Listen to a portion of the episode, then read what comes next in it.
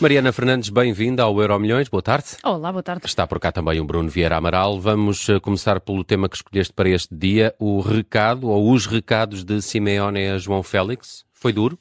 Foi, foi e foi dirigido a ele? Sim, claramente. É? Foi quando Ok. foi questionado sobre João Félix que, que Simeone eh, trouxe Tinha essa dúvida, Exatamente. Trouxe esta frase que vamos hoje eh, falar.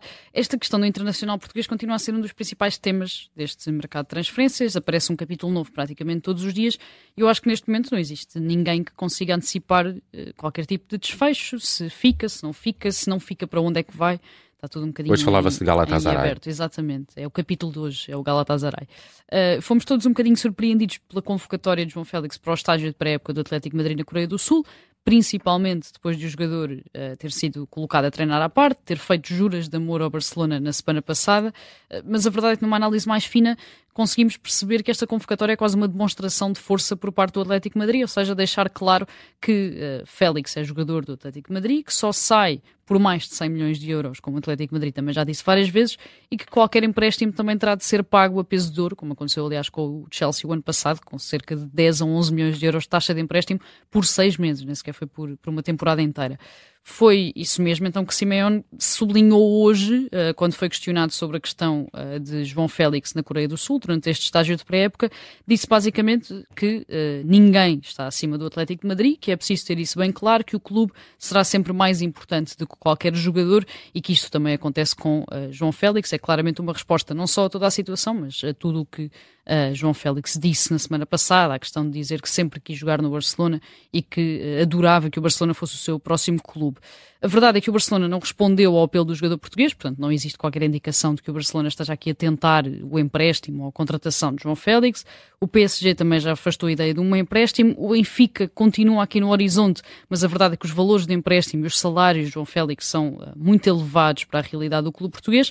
E como dizias, o Galatasaray é o mais recente interessado, é o capítulo de hoje, sendo que João Félix não quer ir para um campeonato muito eh, periférico, quer manter-se nas Big Five, ou pelo menos perto eh, das Big Five europeias. Portanto, a situação continua muito complicada. Estamos no final de julho eh, e eu acho que isto ainda está longe de se, de se resolver, sendo que eu acho que João Félix é que vai acabar mal, digamos assim, nesta situação, ou vai ter de forçar aqui qualquer coisa, porque a verdade é que o Atlético de Madrid aparentemente está confortável, não é? Tem um jogador que sim custou muito dinheiro, não, não teve retorno desportivo, mas que pertence eh, ao clube e, portanto, não tem aqui de tomar nenhuma atitude. O preço de João Félix será também o principal entrave agora na próxima transferência, no próximo empréstimo. Eh, é, é- é essa quase maldição que lhe aconteceu. Claro, isto porque o Atlético de Madrid tem a expectativa de recuperar, eh, se não todo, uma parte substancial do, do investimento que fez.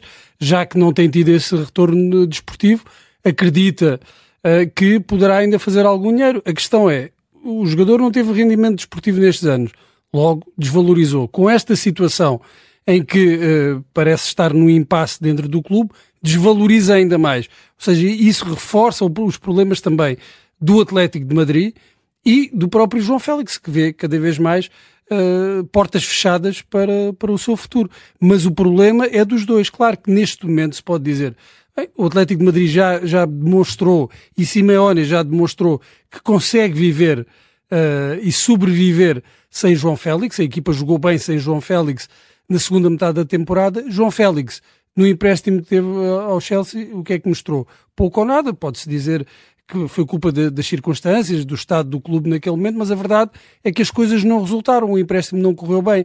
Nesse sentido, sim, o Atlético de Madrid está um pouco mais confortável, mas interessa-lhe manter o jogador, pagar-lhe os ordenados e não ter o jogador eh, a render em campo. Também parece que não, não, é, não é muito interessante para o clube.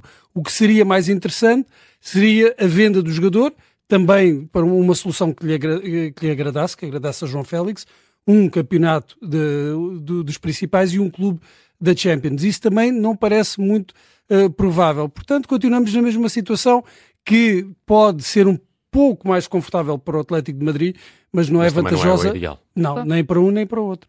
Muito bem, vamos ao futuro. Fábio Carvalho renunciou aos sub-21, mas agora numa entrevista diz que está disponível para a seleção A. Ele que assinou pelo Leipzig eh, por empréstimo, por empréstimo este ano. Por empréstimo esta alguns temporada. dias, sim. algumas semanas. Sim, às vezes existem estes eh, fenómenos mediáticos de comunicação que nos passam um bocadinho ao lado, mas existem outros tão evidentes uh, que é impossível não perceber que se tratam de uma clara manobra uh, de comunicação, de marketing, que pretende passar uma mensagem específica e foi isso que aconteceu com Fábio Carvalho e com esta questão da seleção nacional.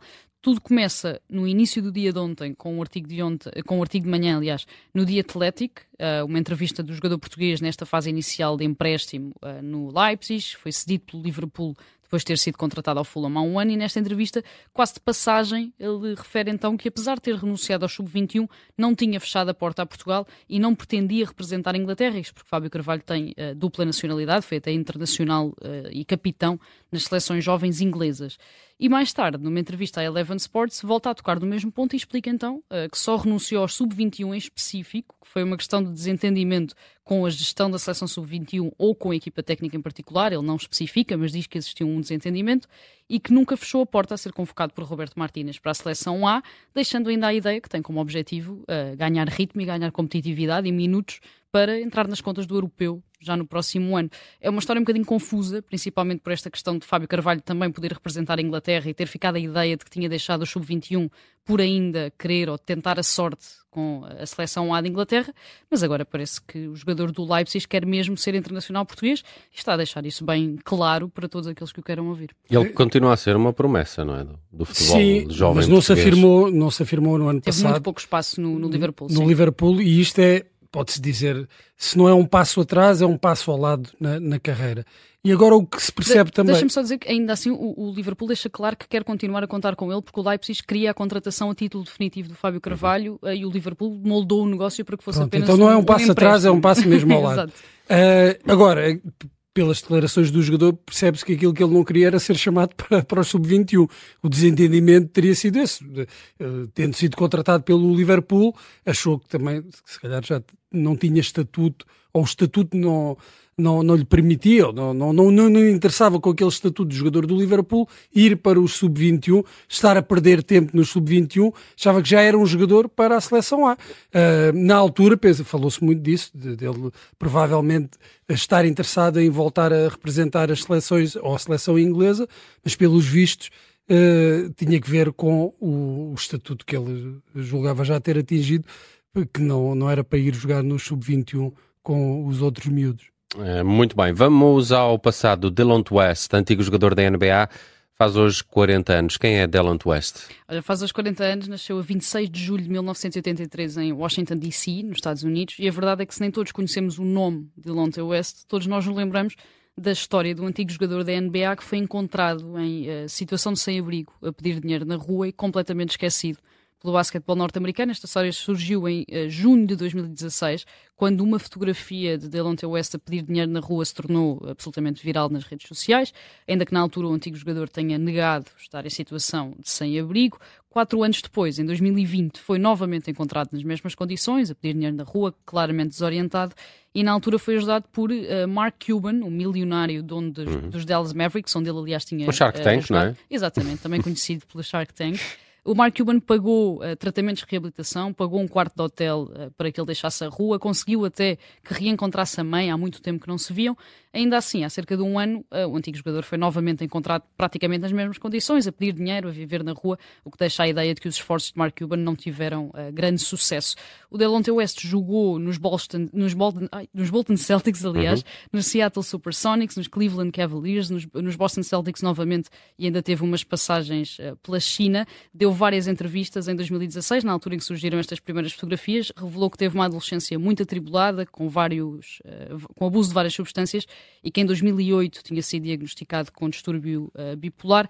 É uma história triste, atualmente não se sabe uh, nada de Elonte West, se está na rua, se não está, se, se conseguiu orientar a sua vida ou reorientar a sua vida outra vez, mas não deixa de ser a história triste de um jogador que teve tudo, que jogou nos Celtics, que jogou nos Cavaliers e que está caído em desgraça. Estava a ler uma história dele que em 2009 foi parado numa operação stop e foi preso porque estava a transportar uma grande quantidade de armas no seu carro. Sim, ele na altura, na altura disse que uh, tinha... Mais uma história de Na altura ele disse que tinha as armas na cave da mãe e que Estava- os, os primos pequeninos assustaram-se muito quando viram as armas, portanto Ah, ele estava a então. levar as armas de casa para a mãe para a casa dele. Na altura foi esta. Então, se isso, Foi se, esta a se teoria. isso for verdade, é, é- é uma história incrível.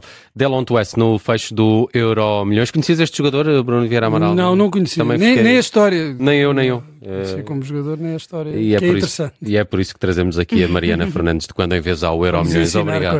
Obrigado, Mariana. Até amanhã. Até amanhã.